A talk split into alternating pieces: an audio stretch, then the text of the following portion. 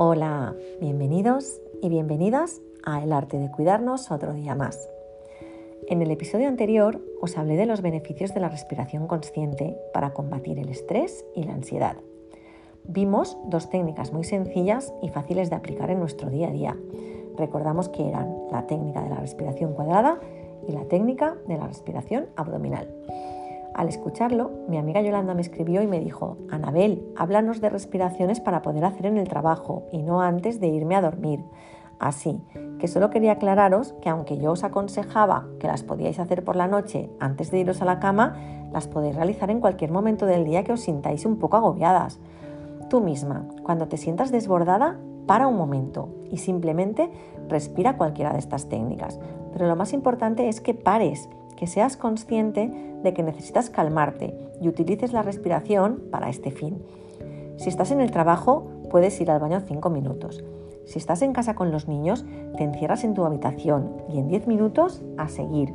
Y te aseguro que lo harás un poco más calmada. Hay dos técnicas más que me gustaría comentaros. No las quise incluir en el pasado episodio por no alargarlo demasiado. Por eso he decidido hacer la segunda parte de respirar para relajarse. Así que vamos a ver la tercera técnica, que es la respiración nasal alternada. Nos puede parecer algo extraña si nunca la hemos practicado. Por ello, lo ideal es practicarla un poquito cada día. Irás notando progresivamente sus beneficios. Cuando te habitúes a ella, advertirás no solo que te ayudará a canalizar y a liberar el estrés, sino también a dirigir tu atención únicamente hacia lo que estás haciendo. Vamos a verla paso a paso. Siéntate de forma que te sientas cómoda con la espalda recta. Relájate unos minutos y vamos allá. Lleva el pulgar derecho hacia la nariz para tapar la fosa nasal derecha. Toma aire profundamente por la fosa nasal izquierda.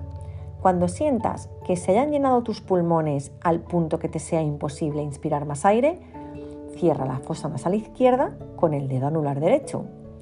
Levantas el dedo pulgar derecho y exhalas por la fosa nasal derecha. Vuelve a hacer lo mismo, pero al revés. Es decir, una vez hayas tomado el máximo posible de aire con la fosa nasal derecha, ciérrala y exhala por la fosa nasal izquierda. Es posible que explicado así parezca un lío, pero si te centras en mis instrucciones tal cual, verás cómo no. Es más fácil de hacer que de explicar. Simplemente tendrás que estar pendiente de tapar una fosa y de abrir la otra. Y verás que a medida que lo repitas, el ejercicio se volverá más rítmico y relajante. Y por último, veremos la respiración coherente. Esta técnica de respiración por coherencia cardíaca permite precisamente controlar las aceleraciones y desaceleraciones del corazón. Se trata de inspirar y expirar de forma voluntaria lentamente para aumentar la amplitud de la frecuencia cardíaca. Gracias a la sincronización entre la respiración y el ritmo del corazón, se consigue entrar en lo que se llama coherencia. Esta técnica requiere de práctica y de paciencia. Te invito a que la pruebes siempre adaptándola a tus capacidades y características personales. Cuando hayas conseguido controlarla, te sentirás más a gusto contigo misma y todo tu organismo te lo agradecerá consiste en respirar cinco veces por minuto. De este modo se optimiza el ritmo cardíaco y esto puede ser de ayuda para relajar el sistema nervioso. Es una forma eficaz de canalizar tensiones acumuladas en situaciones de estrés y de ansiedad. Practicarla te será de gran ayuda. Vamos a verla paso a paso. Siéntate con la espalda recta. Pon ante ti un reloj. El objetivo es inspirar y expirar unas cinco veces durante un solo minuto. No obstante, lo recomendable es que pruebes primero tu capacidad para controlar la respiración.